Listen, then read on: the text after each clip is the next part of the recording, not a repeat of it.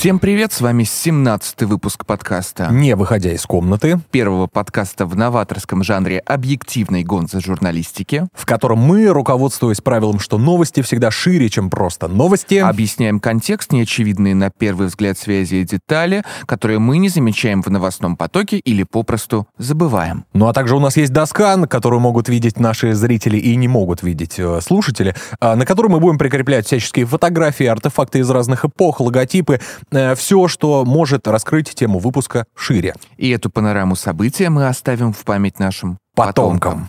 Ну и сегодня с вами Сергей Изотов. и Иван Орлов-Смородин. Поехали. Ну и что мы хотим обсудить сегодня, да? Это тема, конечно же, курс рубля. Куда же ты плывешь? Да, и э, рубль, жизнь на убыль. И э, рубль чувствует себя э, на все сто. И прочие заголовки, которые вы наверняка читали. И причем неоднократно. Что-то обычно со слезинками, что-то, наоборот, с радостью. Э, огромное количество вообще палитра реакций, да, на эти все действия. Что самое важное, да, э, Центробанк изменил ключевую ставку с 8,5 до 12%. Да. Я вот прикреплю, да, вот график мы сейчас видим. Пики мы наблюдаем заметно. Это вот 22 год, вероятно, когда ключевая ставка была... Аж 20%. Да, но это экстренные меры были, а вот сейчас началось ползучее ослабление рубля. Вы, возможно, нет, но мы точно следили за тем, как он постепенно пробивает все новые отметки. Сравнивали с э, прошлогодними рекордами. И вот э, курс пробил психологически важную отметку в 100, начал двигаться дальше, и началась жаркая дискуссия о том, что делать, как нам жить в, в- в- этой новой реальности экономической. Кто прав, кто виноват и что э, с этим делать. Вот. Причем, что и критику, э, и хвалебные всякие отзывы получает э, Эльвира. Сахибзадовна Набиулина, да, конечно, глава нашего Центробанка, которую мы, естественно, э, вот э, очень бережно нарисовали сердечко, потому что мы все-таки выступаем за woman power. Мы с Иваном заметили, что у нас очень сексистская получается передача. Да. Э, Да, потому что мы... Как правило, общаемся только с мужчинами. Ну, что же значит, как правило? Женщин у нас еще ни ни разу не было на подкасте. Ну, говорите за себя, Иван, я... И мы обязуемся, конечно, это исправить, но, как оказалось, не в этот раз, вот в следующем каком-то выпуске. Мы, конечно, не иноагент Юрий Дудь, ну, до того, как он Собчак позвал, но, тем не менее, к нам не приходили. Ну вот э, сам центральный банк, Ага. да, вот э, в чем его задача, что же он делает в нашей стране, да, мы такой микроликбез Мгм. вообще для самых маленьких, так скажем, сделаем, несмотря на наши специальности. Сергей, вы специально по специальности кто? Я политолог. Так, вы политолог, вы, наверное, изучали политэкономию даже Ну, какую-то. в том числе. Правильно, да? Я вот получил диплом специалиста Мгм. таможенного дела, да, то есть мы люди, которые понимают что-то вот в экономике, что такое денежки, но не все же э, понимают какие-то тонкости, и вообще нужно многое разжевать обычному э, зрителю, который нас смотрит, и поэтому мы сегодня э, этим отчасти и займемся тоже. Поэтому у нас сегодня такой немножечко познавательный подкаст будет. Что же делает Центробанк в А, Эмиссия денег, то есть выпуск денег в оборот, базовая функция, и степень мер для того, чтобы влиять на инфляцию и общую макроэкономическую стабильность. Для этого у нас существует еще ключевая ставка, Да. вот, которую- о которой мы только что прям вот поговорили. Э, Соответственно, она ее может менять. И вообще самое простое, давай скажем, что такое ключевая ставка, это та ставка, под которую Центробанк дает деньги коммерческим банкам, Банкам. а банки уже э, играют, соответственно, Ну да, дальше. с потому что банкам же невыгодно давать вам кредиты, например, уважаемые потребители, если э, ставка будет ниже, чем та, под, под которую они берут кредит. Поэтому они стараются делать ее выше. Мы не сомневаемся в ваших интеллектуальных способностях, но тем не менее Ну. просто придем к одному общему знаменателю. Ну и для того, чтобы объяснить все простыми словами, надо обратиться к человеку, который это профессионально умеет. Для того, чтобы позадавать э, важные вопросы, э, поспрашивать еще про некоторые вещи, которые еще творятся на нашей планете, мы хотим сейчас связаться с кандидатом экономических наук, писателем, преподавателем, инвестором, музыкантом и блогером Алексеем Марковым, а главное, э, автором э, величайшей книги «Хулиномика. Экономика для гопников-интеллектуалов». Алексей, приветствуем вас! Здравствуйте. Привет. У нас есть э, самые базовые вопросы. Для которые- аудитории. Да, для аудитории. Вообще, вот как можно объяснить, что такое Центробанк, зачем он нужен? Выпуск денег, ключевая ставка и так далее. Самым натурально простецким языком э, это объяснить зрителю. Слушай, ну это совсем э, такая долгая очень история, уходящая корнями в глубину веков, и не так все просто. То есть изначально же американский, например, Центробанк, ну, самый известный, который мы все слышали, такое выражение Федрезерв, вот это есть американский mm-hmm. Центробанк. На самом деле, конечно же, так как США пока еще самая большая экономика мира, их действия привлекает больше гораздо внимания, чем действия нашего Центробанка или европейского, да кого бы то ни было. Он э, на прошлой неделе аргентинский Центробанк поднял ставку на 21 целый процент. Угу. Ну и как бы никто не заметил. То есть вопрос, э, конечно, не в цифрах, да, а в том, а в, в том влиянии, которое вот центробанки каждой какой-то страны э, имеют на экономику не только страны, но и всего мира. Да. Вот изначально американских вот этих федеральных банков, э, их было больше, потом они там, их было типа 12, потом они как-то там собрались, э, но основная идея, которую следует про Центробанк знать, что это должна быть независимая от государства структура, образование. Да?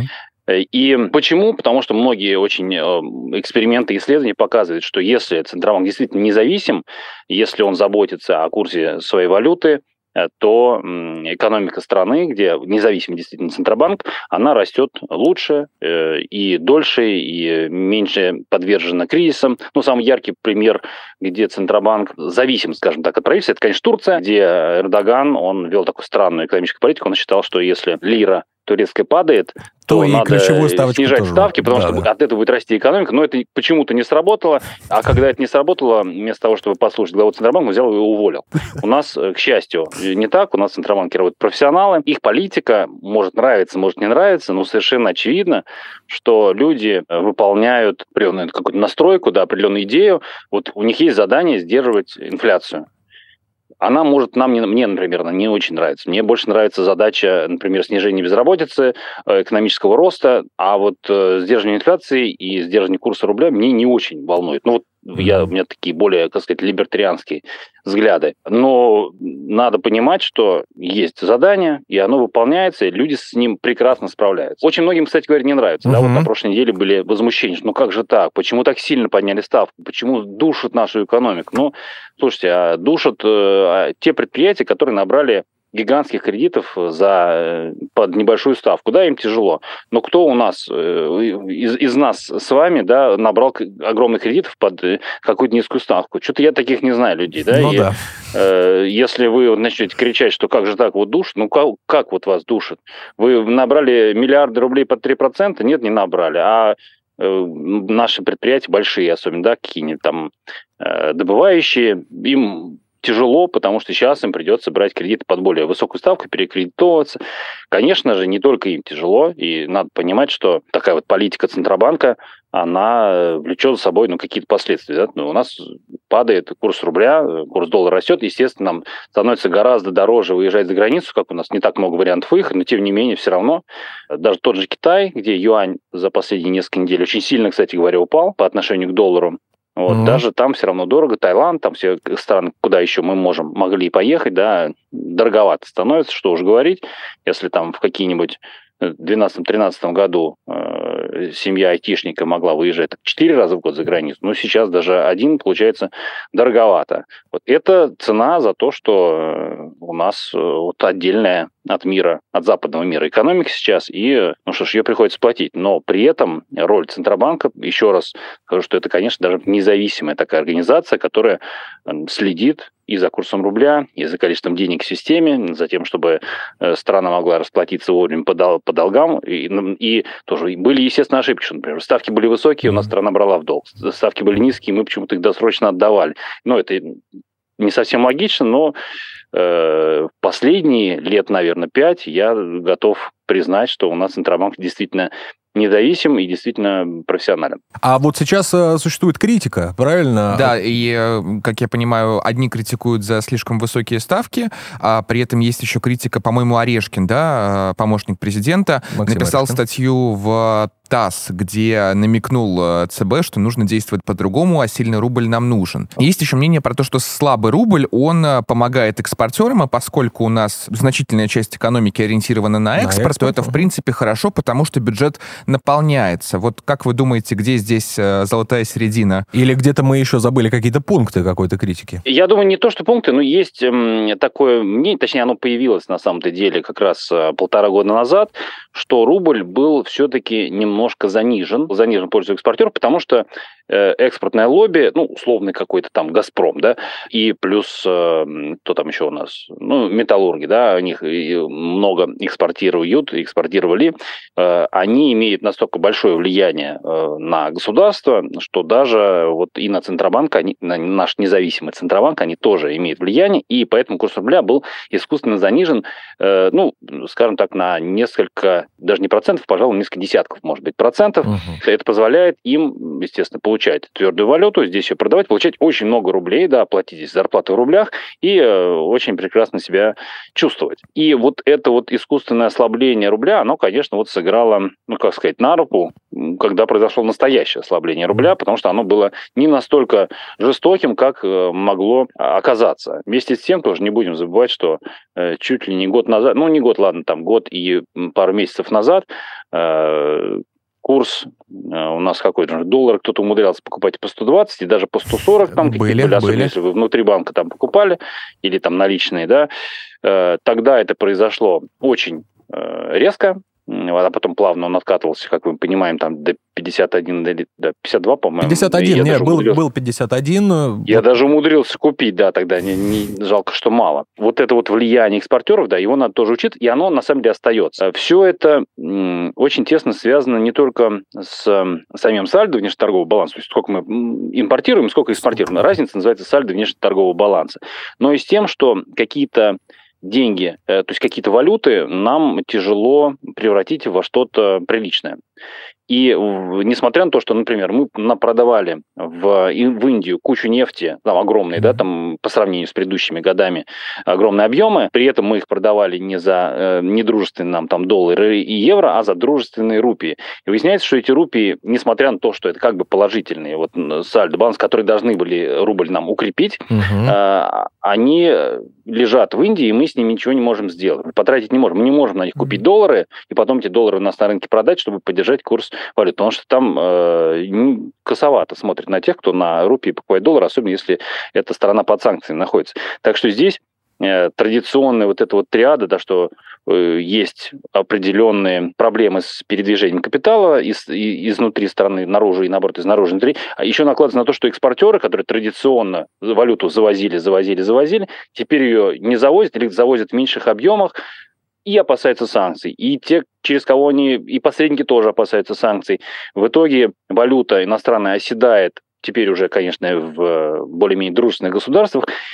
И что из этого следует, что вот это вот влияние ставки, оно не так велико, как мы хотели бы, как хотел бы Центробанк, потому что есть еще другие факторы, и одной ставкой, как говорится, сыт не будешь, да, еще есть другие проблемы, есть и курс, да, который беспокоит, прежде всего, там, тех, кто хочет что купить иностранное, там, те же самые, там, автомобили, например, да, или, какие-то, или какую-то электронику, которая у нас не производится. Конечно, тяжело, когда телефон э, не самый топовый стоит 100 тысяч рублей, ну, слушайте, это, конечно, э, не, не порадует, да, того, кого, кто собирался там, на день рождения его купить. Это тяжело, с одной стороны. С другой стороны, вот надо понимать, что одним повышением ставки это не лечится, и Центробанк это тоже, конечно, понимает, я же не буду вот, не, не, не раскрывать какие-то там тайны, но ну, понятно, им да. тоже надо делать какое-то приятное, или как сказать здравомыслящее лицо, что, ну да, вот смотрите, рубль падает, мы его сейчас укрепим, вот, но э, проблема в чем, что когда укрепляется как-то валюта с помощью ставки, идея-то в том, что приходят иностранные инвестиции угу. под высокую ставку, здесь они вкладывают деньги, и потом а, обратно они уходят и покупают э, валюту другую.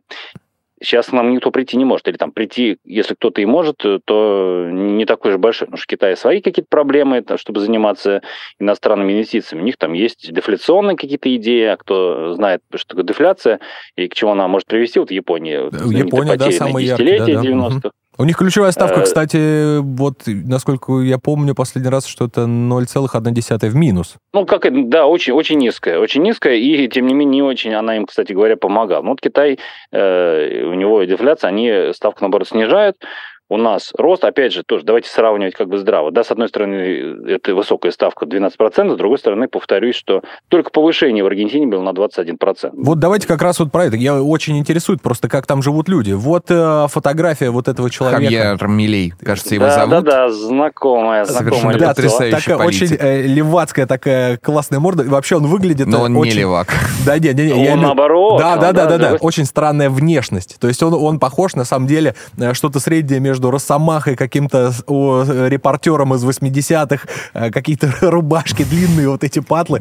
Ну, Британским панком каким-то, да. Да, да, да, да, вот чем-то таким, да. Да, и вот он предлагает э, полностью сжечь аргентинский Центробанк, заменить песо на доллар, а помимо этого упразднить Министерство образования и кучу прочих интересных штук, а, но зато против абортов. Он, в принципе, консервативный либертарианец. И он победил на праймерис в Аргентине на предварительных выборах, обогнав других кандидатов в президенты. Насколько жизнеспособна его экономическая программа? Затея. Да. Ну, да, мы скажем, наверное, затея, да. Я думаю, что она совершенно не жизнеспособна, но с, с, к идеям к некоторым прислушаться стоит. Естественно, он транслирует какую-то супер такую экстремальную точку зрения, но как бы как либертарианец, который вот за свободу, только свобода, самое главное, это наша вот хотя здесь, опять же, про свободу абортов почему-то речи не идет у него. Так что, ну, такой немножко стра- странная, странный, да, странная странный. комбинация. Угу. Здесь, конечно же, конечно же, подход странный в про упразднение Центробанка, потому что, еще раз повторюсь, даже у нас, казалось бы, зависимый Центробанк все равно настолько независим по сравнению с другими государственными какими-то институтами важными, совершенно очевидно, можно признать, что это идет на, на пользу, на огромную пользу нашей экономики, и ну, просто никто не представляет, как было бы плохо, если бы в Центробанке сидели просто назначенные люди, которые ничего не умели, а исполняли приказы, вот как, как это в Турции происходит. Я хотел просто спросить вот как раз про Аргентину. Несмотря на то, что сейчас э, ставка в Аргентине... Там 118 118, по-моему, процентов сейчас. Э, Тем не менее, там, э, я вот посмотрел э, ставки по ипотеке, ну, там 25-28, то есть, ну, вот что такое, как выживает э, целая страна под таким-то, э, в таких Ну, условиях? довольно плохо. Она выживает довольно плохо. То есть, ну, там, там колоссальная совершенно инфляция, там курс песо на дне, там, и, как бы, ну, слушайте, у них там даже невозможно посчитать за, количество дефолтов за последние 30 лет, то есть, их, ну, неизвестно их сколько там, и каждый вот Девять, заявляет, кажется, мы вам не было. будем платить. Наверное, как и курс. Есть уличный, есть э, в банке, и есть количество дефолтов. Официально зарегистрированных и просто Ну, короче, произошедших. их не один, и вот, то есть их несколько, а если взять за последние там 100 лет, то их там типа, ну, не знаю, 10. Там, Ну, понятно, да-да-да. фи- Фишка в том, что даже невозможно сказать, сколько потому что вот что-то дефолт, что-то не дефолт, для кого-то вот это было неисполнение обязательств дефолтом, для кого-то нет, Э, поэтому там все довольно смешно, хотя тоже там с- 100, там 20 лет назад это была чуть ли не самая, одна из самых перспективных экономик мира, но вот э, военная хунта и левацкие вот эти вот э, повороты довели до не очень э, хорошего, до, до плохого состояния.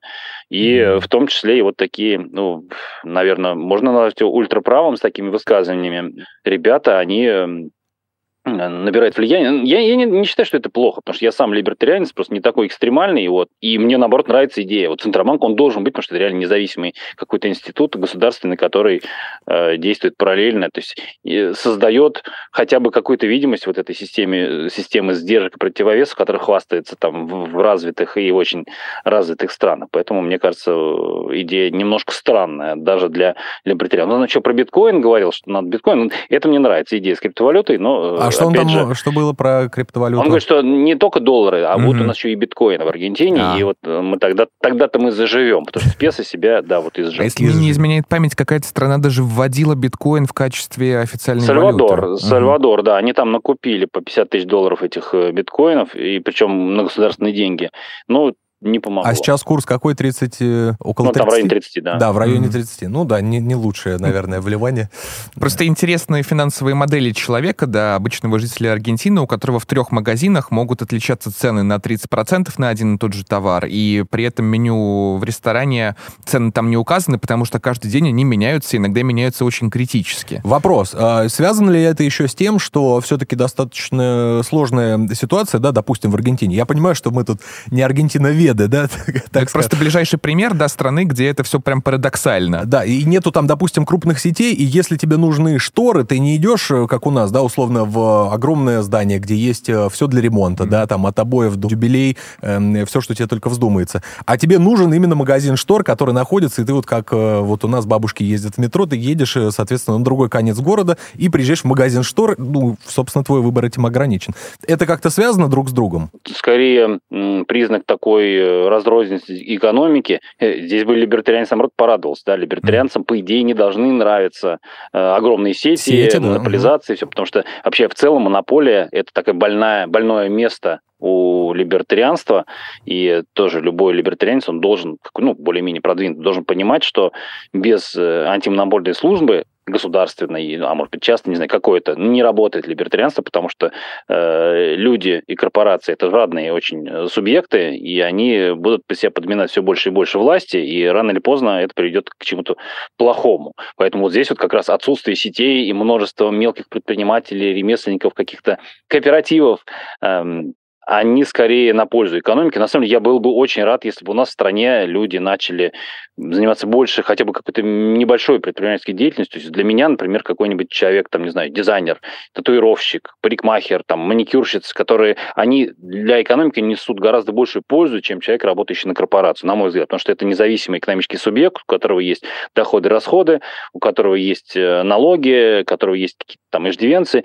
И множество вот таких людей, они будут действовать, исходя, действуя, исходя из своей выгоды, они принесут огромную пользу экономике. То есть даже вот какие-то маленькие производители мыла, там, условно, в ну, домашних да, условиях. Лю, да, лю, да, да, да. Мне, угу. Вот чем таких будет больше, тем будет лучше. И в этом плане, кстати говоря, переход на самозанятость э, многих людей, это вот некое, конечно, это и взимание налогов всех, кто раньше не хотел платить, там, грубо говоря, с репетиторов. Mm.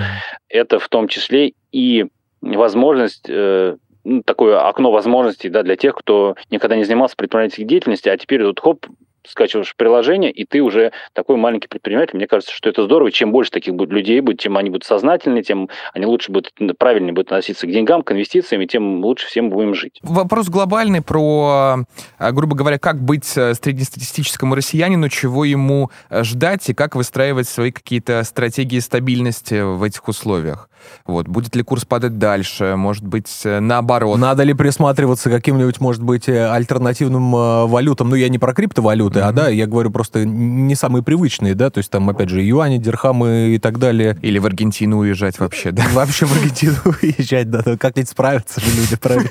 Ну, тут мне бы не хотелось, конечно, давать совет в духе совы, которая всем мужам сказала, ну, вот станьте ежиками, да, все будет нормально. То есть стратегически, конечно же, надо свои э, инвестиции и не только инвестиции, а просто вот подушку безопасности, какие-то сбережения диверсифицировать по, по валютам э, и по странам. Это нужно делать обязательно, но возможности это есть не у всех, и это, конечно, тяжеловато. Да? Скорее всего, с тем, чтобы держать эм, конвертируемые какие-то валюты на счетах, э, будут, уже есть проблемы, да, многим очень банкам не нравятся доллары и евро на счету, э, наличные тяжеловато купить, тяжеловато продать, например, там, даже вот если ты накопил, там, не знаю, тысячу долларов, и тебе надо вдруг 100 долларов поменять, сейчас выясняется, чтобы банкомат, банкомат их приносишь, банк себе 3% берет за то, что ты туда засунул, mm-hmm. как бы сразу, тут же раз. Чтобы на бирже их продать, тебе тут же 0,3% берут. Чтобы купить на бирже валюту, даже если есть биржевой счет, ты завел рублей, все хочешь купить, там, хоп, плюс 3% с тебя берут как раз, чтобы вы не скупали, э, чтобы большие ребята не скупали валюту. Это все, то есть проблем масса, но нельзя держать все сбережения в рублях, это совершенно точно. Я думаю, что за 25 последних лет все это прекрасно поняли. Кто не понял, вот, ну, надо сейчас, значит, понять. Это тяжело, надо искать какие-то варианты, и совершенно верно сказал, что есть валюты, ну, не только доллар и евро, у нас все-таки есть в мире, да, есть те же самые юани, которые, кстати говоря, по-моему, сколько был, год назад он стоил 9, сейчас он стоит 14 рублей э, юаней, так что, ну, не такое уж плохое вложение оказалось, там чуть ли не получается наравне, даже, наверное, получше нашего фондового рынка за последний год, то есть mm-hmm. полтора раза. Так вот неплохо. Так что искать надо, конечно же, какие-то средства, и какие-то такие валюты, которые ну, все еще можно держать. Ну, кстати говоря, и дирхам, мне кажется, тоже неплохой, неплохой совет. Э, другое дело, что можно ли их сейчас купить на бирже, не знаю. Но у нас есть на бирже, кстати говоря, биржевое золото и серебро. Там сколько там, 100 грамм серебра стоит 7 тысяч рублей, и, по-моему, грамм золота стоит так как бы не соврать. Э, не скажу, не скажу точно. Не покупали. А, короче говоря, это тоже вложение, которое, ну, по крайней мере, защищает от эм, девальвации валюты, потому что, ну, вот, э, если даже рубль будет сильно падать, серебро и золото сильно падать не будут, э, то есть в рублях они будут дорожать. Угу. И это хотя бы какой-то хедж, какая-то защита от девальвации. Так что, ну, вот какие-то инструменты надо взять, они есть, надо их изучать, и идея совершенно здравая. Ну что ж, Алексей, спасибо вам большое. Вот, очень рад были Спасибо за приглашение. А мы будем... в годовщину дефолта как раз. Да, в годовщину дефолта, кстати. Ровно 25 О, лет. Да, да сегодня. сегодня 17 вот, э, поэтому 20... 5 лет, да. 25, 25 лет. лет. Я да. повешу символ либертарианцев. Так. Желтую змейку. Да, желтая змея. Don't tread on me. Что же это за змея такая? А это, кстати, довольно древний символ еще времен э, революции. Я думал, да. уже мы снова к Платону вернемся. Хотя... Да-да-да. Платон был то еще гадюкой, да. Нет, нет, это мы уже определяли. Так а, вот, э, это что за змея? Змея, у нее есть э, несколько значений. А они могут быть связаны с тем, что Бенджамин Франклин писал, там, когда он недоволен был политикой высылки британских заключенных в Америку, он предлагал отправить им обратно гремучих змей в качестве подарка и благодарности. Змеи на территории штатов тогда еще колонии распространены, и вот э, этот флаг был а, таким а, историческим, а, под ним а, шли а, отвоевывать независимость, так сказать, потом его использовали патриоты, и угу. постепенно он перекочевал в, а, в современную плоскость и обозначает... А обозначать он может много. Змея готова дать отпор, да, don't tread on me, не наступай на меня. Да, ну то, то есть, есть государство, не ну да, государство, которое условно давит вас либо либертарианской логике, а, вы от него отстраиваетесь максимально. Угу. И от э, прочих форм принуждения и давления на вас. А мы вот э, как коллектив или вот... Э, как коллектив? Да, как коллектив, как мы себя... Мы себя определяем как либертарианцы или нет? Я нет. Ну вот я тоже не могу сказать, что я либертарианец, хотя... Ну там, знаешь, там разные просто направления есть, опять же, в либертарианстве. Более или менее радикальные. Сам факт либертарианства — это проблематизация экономики как таковой. То есть мне это всегда не нравилось. Ну, мне, типа... не, мне не нравились политические выводы, которые следуют из экономики. Ну, а должно быть наоборот. Должно быть не наоборот, просто политика для меня, как для политолога, так, это да. вот некоторое отдельное совершенно начало и отдельная реальность, угу. и я вот всегда выступал против того, чтобы сводить ее к придатку чего-то. Угу. И эта фиксация э, на э, налогах, э, рынке и прочих механизмов взаимодействия, э, экономических именно, меня всегда в либертарианстве и отпугивала. Ну давай вернемся к тому, что у нас э, происходит происходит сегодня, сейчас и так далее. Вот э, у нас есть э, купюра в 500 рублей. Да, когда-то это было практически... Когда-то это было архангельском, теперь это просто бумага. В прошлом году это было практически 10 долларов, да. А сейчас мы уже имеем несколько другую картину. Как мы к этому относимся? Э, Ой, рубль упал. Рубль, рубль упал у нас, да, простите, я сейчас заново перевешу.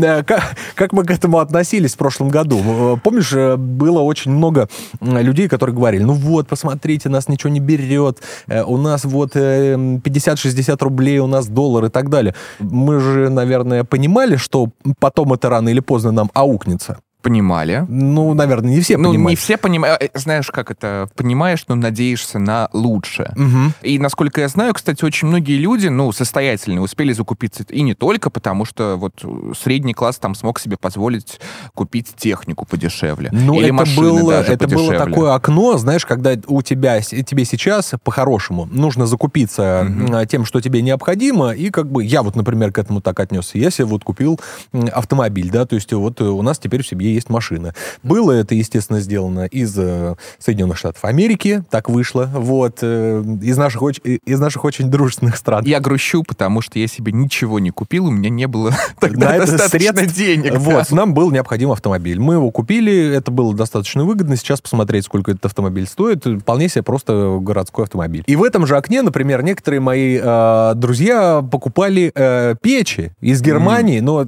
электрические для хлеба. Но это было просто просто на низком курсе, и как раз когда в Германии сворачивалось, mm-hmm. ты помнишь, да, вот этот кризис энергетический, да. что очень многие производства закрываются, просто замечательная техника прилетала сюда, как дети в школу, это все ставилось э, на производство и работает до сих пор. Это было просто окно, когда э, ты мог закрывать свои какие-то потребности mm-hmm. на какую-то перспективу, mm-hmm. да, то есть mm-hmm. это вечно в этой реальности мы понимали, что, наверное, существовать нельзя. Поэтому кто подсуетился, тот подсуетился. Девиз последних лет, скажем так, кто подсуетился, тот подсуетился. Да, да, да. Потому что, потому что жизнь просто бросает в тебя какие-то импульсы, да. и ты такой, ой, это новый квест. И именно к этому так и нужно относиться, я считаю. Ну, все-таки... По-другому не получается. Ну, не получается Иначе пока, можно да. сойти с ума, да. Если бы мы дожили, например, до такого уровня, когда среднеевропейский житель, которого все изо дня в день одинаковое, ну, сейчас уже нет, да, вот такой, mm-hmm. типа, лет 5-10 mm-hmm. назад, когда у тебя все размерено, и, в принципе, я могу смотреть далеко, иду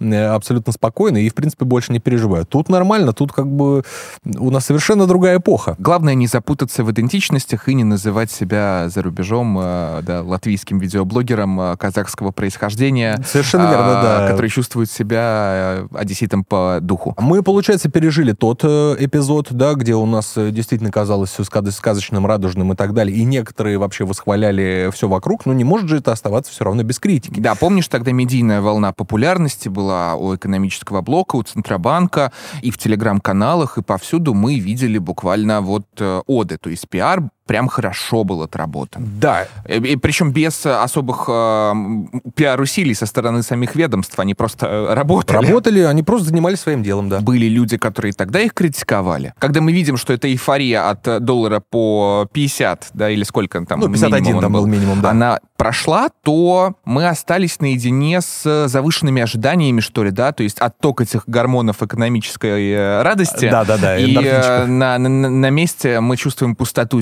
зияющую, и нам немножко плохо. Поэтому медийно, медийно, критика, мне кажется, она стала занимать больше удельного веса в повестке. Я не наблюдал такого год назад еще, ну или просто не обращал внимания. Ну, а так, сейчас такого это, не было. А сейчас это в поле зрения попадает. Угу. Из чего я делаю вывод, что э, нарастает некоторая альтернативная тенденция. И вот э, с представителем этой альтернативной тенденции, с человеком, да. который критикует, э, насколько я знаю, Центральный банк и его политику, у нас был э, Алексей Марков. Который позитивно, да, оценивал э, действия угу. Центробанка. А другое вот мнение послушать, это, конечно, дорогого стоит. Мы же объективные. Мы не можем вам соврать. Поэтому с нами на связи Михаил Геннадьевич Делягин. Экономист, политик, э, депутат Государственной Думы, заместитель председателя Комитета Госдумы по экономической политике. Михаил Геннадьевич, приветствуем вас. Да, здравствуйте. Как вы оцениваете меры, которые принимает Центробанк сейчас? По официальной версии Центробанк не принимает никаких мер, кроме повышения процентной ставки. Процентная ставка повышена радикально вследствие вербальных интервенций и убеждений экспортеров начать продажу валютной выручки. Рубль укрепился с, со 100 аж на сегодняшний момент до 90 3,4 рублей за доллар. Вот. Но перед этим, если брать ситуацию, скажем, с октября прошлого года, он вырос с, с октября по конец августа по несколько волн с 60 до 100 рублей за доллар в пике. А это политика дестабилизации валюты, причем политика дестабилизации абсолютно непредсказуема. Она осуществляется в ситуации, когда и предложение валюты, и спрос на валюту в очень большой степени определяется самим Банком России. Так что можно предположить, что это рукотворная девальвация, которая дестабилизировала всю экономику, которая осуществляется для того, чтобы завышать процентную ставку и тем самым блокировать развития реального сектора экономики, чтобы все деньги страны шли на финансовые спекуляции и обеспечивали сверхприбыли финансовым спекулянтам. Какие альтернативы вам кажутся тогда более адекватными, чем то, что делает ЦБ сейчас? Все зависит от того, э, чего, какую цель мы хотим достичь. Если вспомнить, что Банком России, как и все российская экономика, управляют, ну, за некоторым исключением, управляют либералы. То есть люди, которые обслуживают финансовых спекулянтов, которые заинтересованы, во-первых, чтобы все деньги страны не отвлекались на развитие этой страны, а шли на финансовые спекуляции. Во-вторых, чтобы рынки были максимально нестабильны, потому что финансовые спекуляции, спекулянты зарабатывают на волатильности, а не на монотонном изменении рынков. И в-третьих, в максимальном выводе капитала из страны для поддержки больших западных финансовых спекулянтов. что в этом отношении Набиулина все делает правильно. Она молодец, нужно продолжать давать ей ордена. И тогда понятно, почему она находится на посту руководителя Банка России дольше всех в истории. Она лучше всех справляется со своими задачами по обеспечению интересов финансовых спекулянтов за счет ликвидации Российской Федерации. Даже так? Если предположить, что Банк России, как в Конституции написано, должен обеспечивать стабильность валютного рынка, стабильность рубля, то вообще непонятно, что она делает на этой должности, потому что когда она пришла, первое, что она сделала, она официально отказалась от конституционных обязанностей Банка России. И с того времени рубль ослабел раза это в три. Причем крайне непредсказуемо, крайне нестабильно, волнами хаотизируя всю экономику. Мы, соответственно, должны же в скором времени увидеть э, рост цен какой-то. Как, какие мы перспективы вот понимаем, я не знаю, на товары там условно первой необходимости? Знаете, рост цен у нас определяется не издержками угу. производства, определяется произволом монополий. Наше государство э, как бы либеральная власть считает, что единственная свобода предпринимательства, которая имеет смысл, которая вообще заслуживает реализации, это свобода монополиста грабить потребителей путем завышения цен. Угу. Поэтому к объективной динамике издержек динамика цен отношения не имеет. Динамика цен имеет отношение к субъективным настроениям монополиста. Ну вот, например, на авторынке. Помните, в прошлом году курс доллара взлетел до 120 рублей за доллар. Помним, да, прекрасно. И вместе с этим курсом взлетели цены на автомобили, потому что даже те автомобили, которые целиком производятся в России и на российском оборудовании из российских деталей в себе импортом несут ничего, даже эти автомобили продавались так, как будто они закупались по импорту по 120 рублей за доллар. В том числе они по этим ценам продавались и тогда, когда курс упал там до 54 рублей за доллар. Потому что это было настроение монополистов. Они решили задирать цены, у них получилось, и у них все хорошо. Помимо жажды наживы, важным фактором определения цен является испуг. Когда вы видите, что регулятор ведет себя относительно нормально, и регулятор выполняет свои обязанности, и как бы произносит разумные слова. А то у нас один представитель Банка России сказал, ну никто же не понимает, как летает самолет. Но тем не менее, самолет не пользуется потому что верят в самолеты. Да. Вы должны верить в денежно-кредитную политику точно так же, как вы верите в то, что самолеты летают. При этом э, мысль о том, что, вообще говоря, человек, который учился в школе, он знает, как летает самолет, угу. одному из руководителей Банка России просто в голову не пришла. Он не знает, как самолеты летают, судя по всему, и судит о других по себе. Когда монополист видит такой уровень вменяемости, чтобы не сказать компетентности, адекватности руководства страной, а Банк России – это орган, который, он мегарегулятор, он реально определяет экономическую конъюнктуру в стране, именно, то он испытывает испуг. А когда он боится, он завышает цены дополнительно. Вот и все. Понятно, что рост цен упирается, он сдерживается только нищетой населения. Кстати, Набережна об этом говорила про, прямо, что мы боремся с инфляцией методами, которые вызывают объединение населения. Типа так и должно быть. Там, где у людей совсем денег нет, там цены расти не будут. Но там, где либо существует кое-где еще конкурентные рынки, скажем, завоз товаров из Китая, Угу. Конкурентный рынок, конкурент. Да. Поэтому эти цены вырастут по мере роста издержек. Последние колебания рубля у нас какие? С, октября 2022 года с начала по середину апреля он вырос с 60 до 82. Угу. С начала июня по начало июля с 81 до 90, если грубо. И с 25 июля у нас было 90, а сейчас 93. Ну вот, соответственно, все это будет вкладываться в цены. Цены лекарств никуда никто не денется. Цены, скажем, еды, где одновременно крайняя монополизация и при этом, насколько можно сказать, очень сильно завышенные цены, скажем, в сетевой торговле, там значительного роста цен может и не произойти. Что ж, спасибо большое.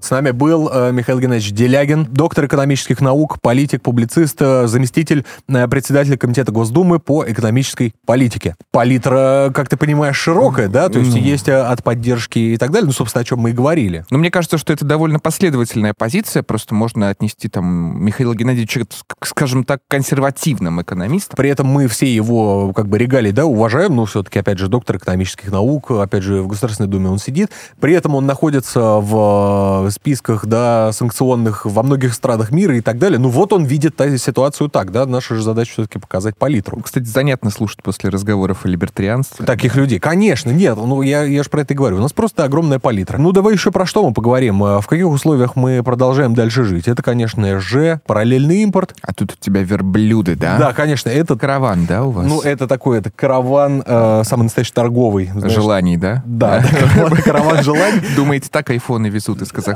в Россию? Нет, не так. Вообще айфоны, если честно, если тебя вот так это интересует, вообще легче самолетами, знаешь, там э, из Эмиратов откуда тащить с курсом, да, который есть, ну, не знаю, насколько это выгодно. Опять же, нужно спрашивать у тех, кто этим непосредственно занимается. Настройка поставок импорта вот со временем и повлияла, как говорят, на курс рубля. Например, Например, почему ситуация была такой в прошлом году и почему все говорили об аномально низком долларе, да, и высоком рубле. Мгм. Потому что, а, по сути, вы экспортируете много, а импорта толком нет. И э, обязывают экспортеров, да, сырьевых, э, например, переводить все в э, рубли. Сейчас импорт выровнялся, и э, по очевидным причинам курс э, несколько взлетел. А с экспортом, наоборот, э, возникли проблемы, а, потому что и Европа уже перестроила свои, э, свой рынок, да, энергетический, и дальнейшие санкции уже ввели на другие категории товаров. То есть э, некоторый баланс э, в той точке, в которой он находился раньше, он Э, видоизменился.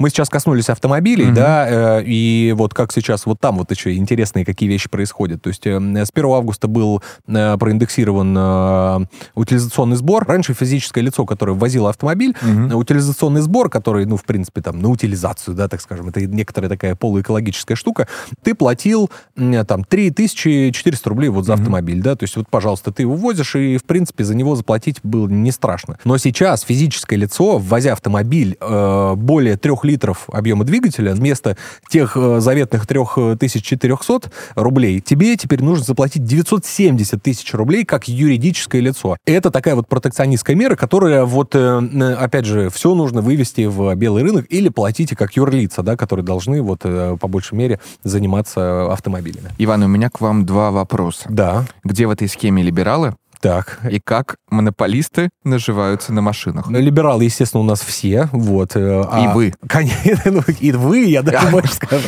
А монополистами, конечно же, будут, э, будет вот этот вот э, великий сговор автомобилистов. Рынки все равно так или иначе перестраиваются, да, и... Ну а что им еще делать? Нет, Ну, конечно, нам как-то и выживать нужно, и вообще мне вот интересно как раз, что будет там с лекарствами, как мы правильно там настроим мосты, как это будет производиться здесь. Вообще экономика штука удивительная, да, потому что, как мы видим, даже самые странные модели, самые причудливые по типу аргентинской, где Ну да, да, да. действительно ты из ресторана в ресторан там э, не знаешь, сколько заплатишь за жареного кролика завтра. Ключевая ставка в Японии, например. Опять же, вот Мгм. до сих пор. Давай прямо сейчас вот проверим. Только аккуратно гуглить японцев, это... Э, Ставка Центрального банка Японии э, минус 0,1%. Страна находится в дефляции. Вот самое М. натуральное. И эти странности, они просто обусловлены кучей различных факторов. Вот Ну. почему я не говорю, э, не люблю говорить об экономике как о вот центральной точке приложения наших усилий. Потому что есть, например, такая штука, как исторический институционализм, да? Так, То есть знаешь, что это такое? Вот почему у нас клавиатура QWERTY — это клавиатура QWERTY. так сложилось исторически. Потому что на определенных машинках Да. э, крючки друг за друга при ином расположении букв э, цеплялись. Это перекочевало уже на компьютерные клавиатуры, хотя существуют раскладки, которые эффективнее в, в смысле набора текста скорости. То есть если расположить буквы э, по-другому,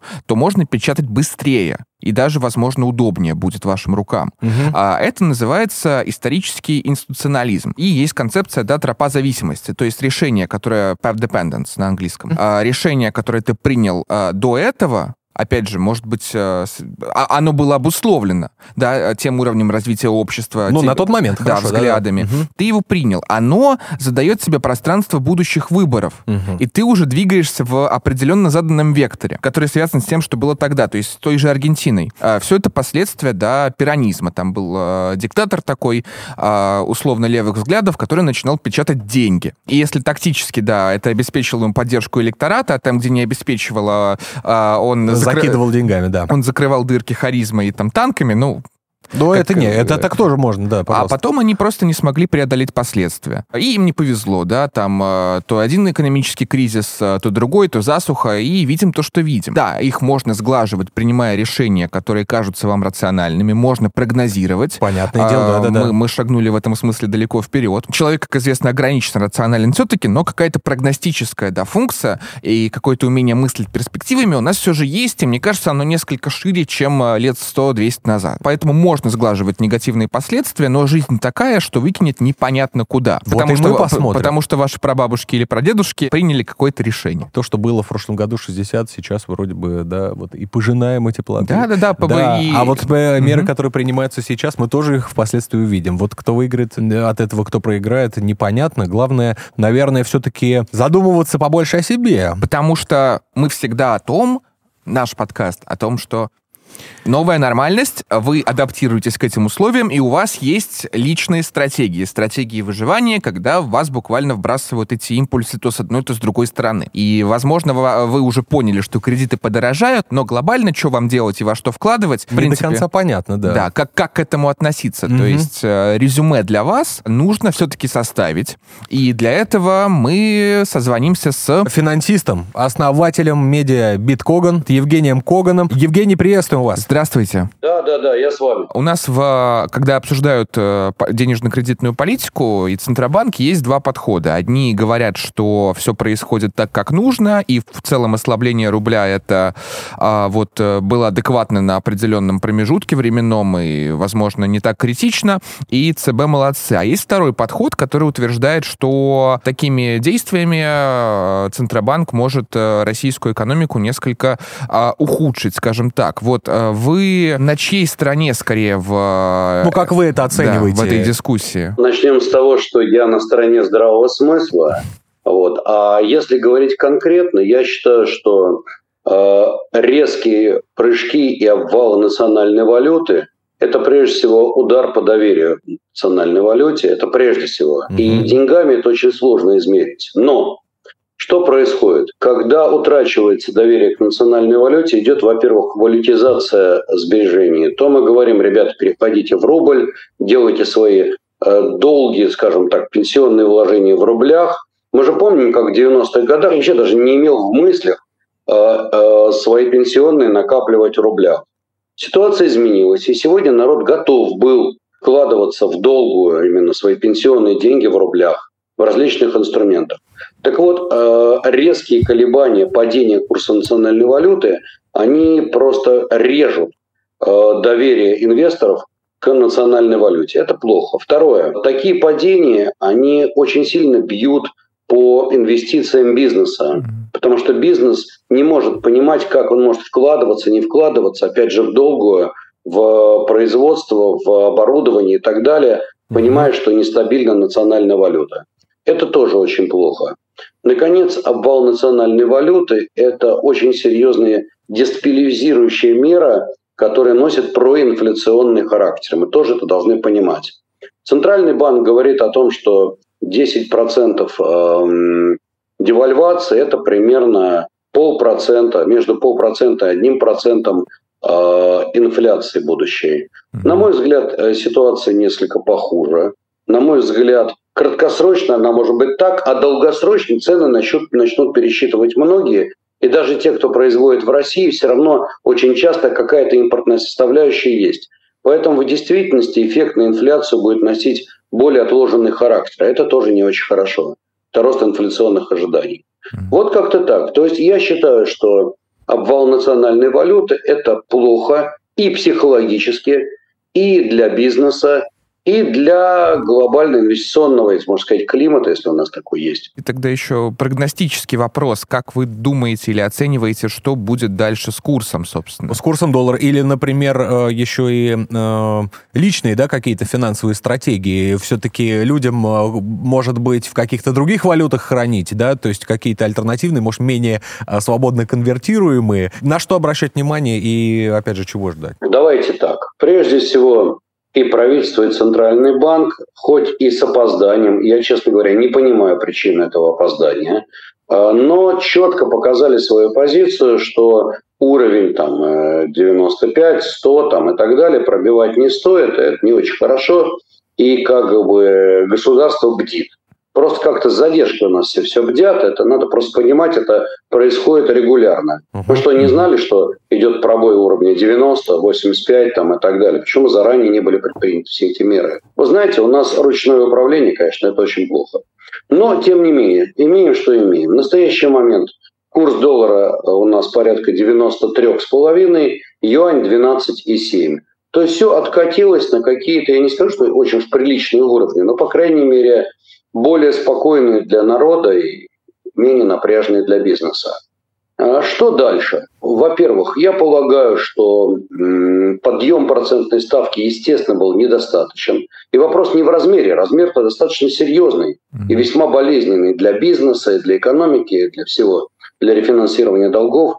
Но с точки зрения инструментария мы прекрасно понимаем, что сегодня процентная ставка – это инструмент все-таки 25-й он влияет, но не настолько сильно, насколько меры административные, которые ограничивают, скажем так, уход валюты из страны и одновременно увеличивают приход валюты.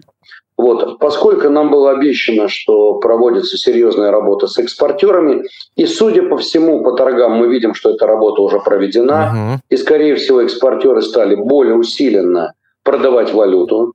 Мы это моментально увидели, что, например, еще вчера были 95-96 уровни по доллару, сегодня уже 93. Ну, наверное, экспортеры продают во все. Скорее всего. А, так вот, административные меры, связанные с экспортерами, и меры, связанные с ограничением, так сказать, вывода за границу.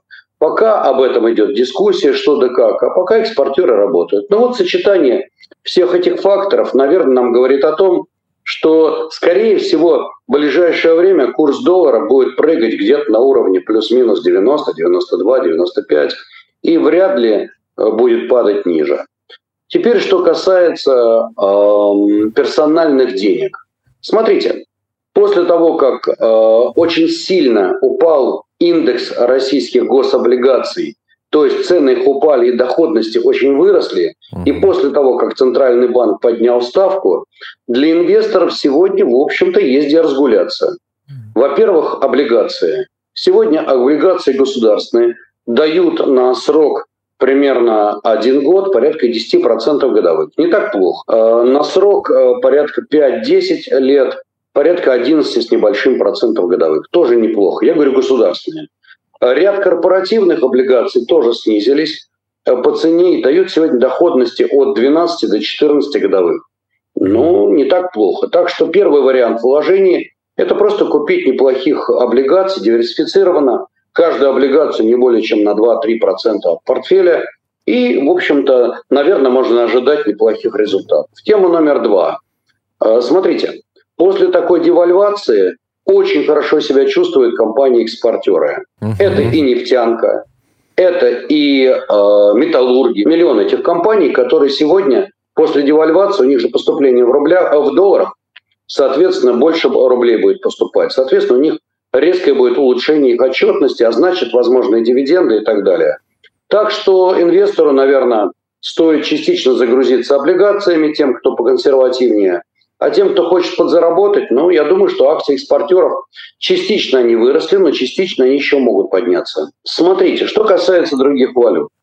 Э, я э, управляю клиентскими активами и, э, в общем-то, на уровне 12-13 продал довольно большое количество юаней. Мы их покупали в районе где-то 8-8,5. В прошлом году они были 8-8,5. Да, да, да, конечно. Mm-hmm. Мы их покупали где-то в прошлом году 8-8,5.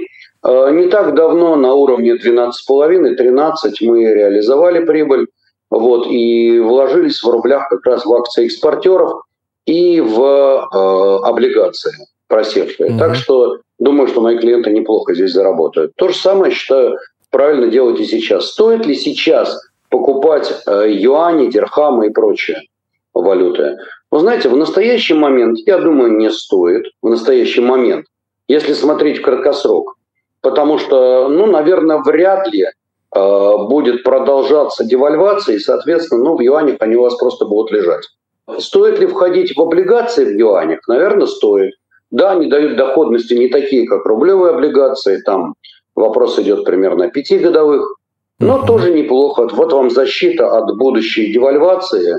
А мы же понимаем, что тренд глобальный. Все равно на ослабление рубля.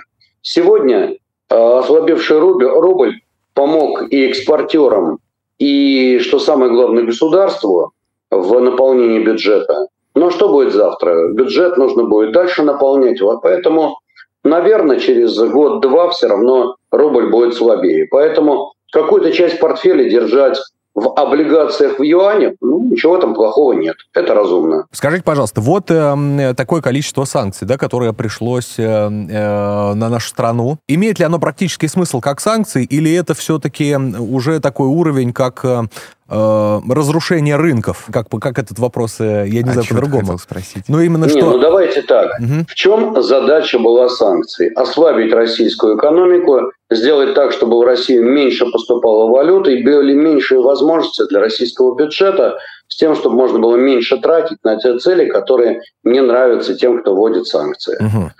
Глобально, частично эти цели достигаются. То есть ну, у нас огромный спред между ценой, например, бренда и ценой э, Urals. То есть мы получаем под продажей нефти э, меньше валюты, это правда. И это частично одна из причин того, что рубль э, ослабел. Э, кроме того, э, часть наших товаров просто мы не можем продавать. Угу. В частности, российский уголь перестал идти в Европу, или российский там газ, газ и да. так далее. То есть, ну, частично санкции действительно достигают своих целей, потому что санкции не только на товары, товарные потоки, но еще и на расчеты. Нам очень тяжело рассчитываться. Все эти санкции – это значительное увеличение издержек на российский бизнес и на российскую экономику. Так что, ну, давайте так. Те, кто вводили санкции, они же не являются там Нобелевскими лауреатами и не являются, что самое главное, огромного опыта введения санкций против такой огромной страны, как Россия. Такого в прошлом не было.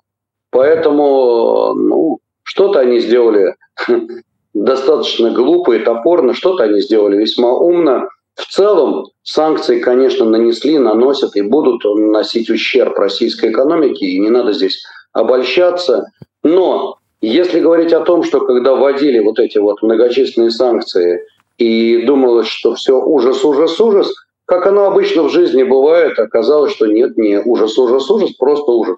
Евгений, спасибо вам большое. С нами был Евгений Коган, финансист, основатель медиа Биткоган. Да, спасибо вам. Спасибо вам большое. До новых Счастливо, встреч. Да. И вам Давай, также. Всего, всего доброго. На стороне здравого смысла. Да. Иван, вот, а вы на какой стороне? Я стараюсь на нем быть, но ты же понимаешь, опять же, мы говорили. Между либерализмом и здравым смыслом. Вот мы. Я выбираю монополию. Да, что еще лучше. Вот, как жить, э, как жить. Нужно соблюдать, опять же, все вот эти вот меры правила... финансовой гигиены, да. то есть э, соберите себе небольшой, значит, э, мешочек про запас, освойте какие-нибудь элементарные инструменты. Мойте руки перед тем, как шекели посчитать. Да, в люб...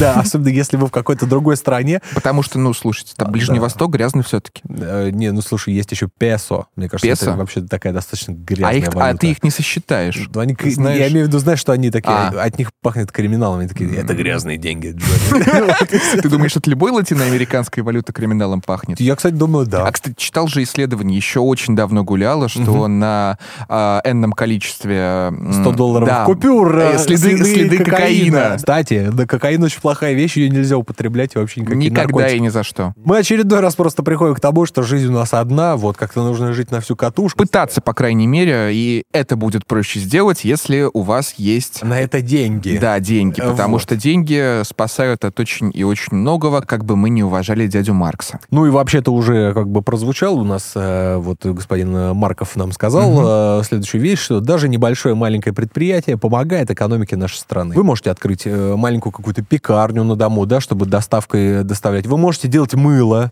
самых неестественных и очень даже естественных форм. Можете свечной заводик маленький открыть, потому что молиться нужно будет много.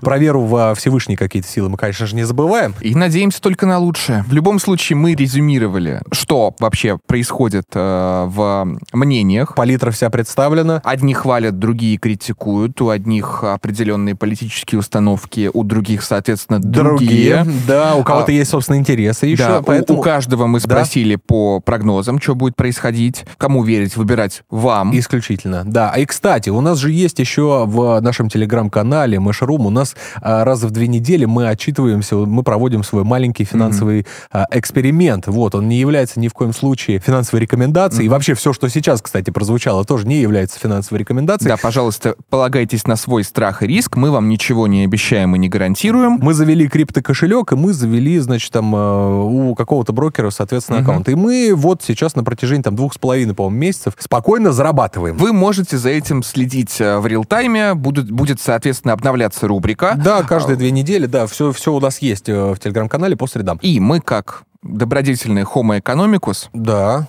Ну, вернее, мы такими стали за время записи этого подкаста, вынуждены с вами, дорогие друзья, попрощаться, потому что... Сказать нам да, больше нечего. Время — это тоже ресурс, а мы поступаем рационально. Про курс рубля, я думаю, прогнозы мы послушали. Что будет, э, покажет только время. Зайдите в телеграм-канал, напишите, правильно мы делаем, неправильно. Но перед этим да. поставьте лайк этому, этому видео. видео. Да, вот. Напишите комментарий о том, как вы видите нашу длинную дорожку. Может быть, у вас есть свои стратегии инвестирования, вы куда-то вложили, а может быть, вы вообще в Аргентине, и вас раздражает чертова инфляция. Может, вы все продали и торгуете только, чтобы развалить Россию. Или вы либерал или монополист. Да-да, монополисты, пожалуйста. Монополистов мы очень ждем, но не в комментариях, а на почту. Она будет указана. Либералов мы на почте не ждем. Ну, если вы не монополист, конечно. Либерал-монополист, мы рассмотрим предложение. Мы будем рады любой вашей реакции, потому что читаем мы все и на все обращаем внимание. И, наверное, тогда до следующей недели. Ведь если не мы найдем события, которые будем обсуждать, то оно найдет нас. С вами были Сергей Изотов и Иван Орлов-Смородин. До свидания. До скорых встреч.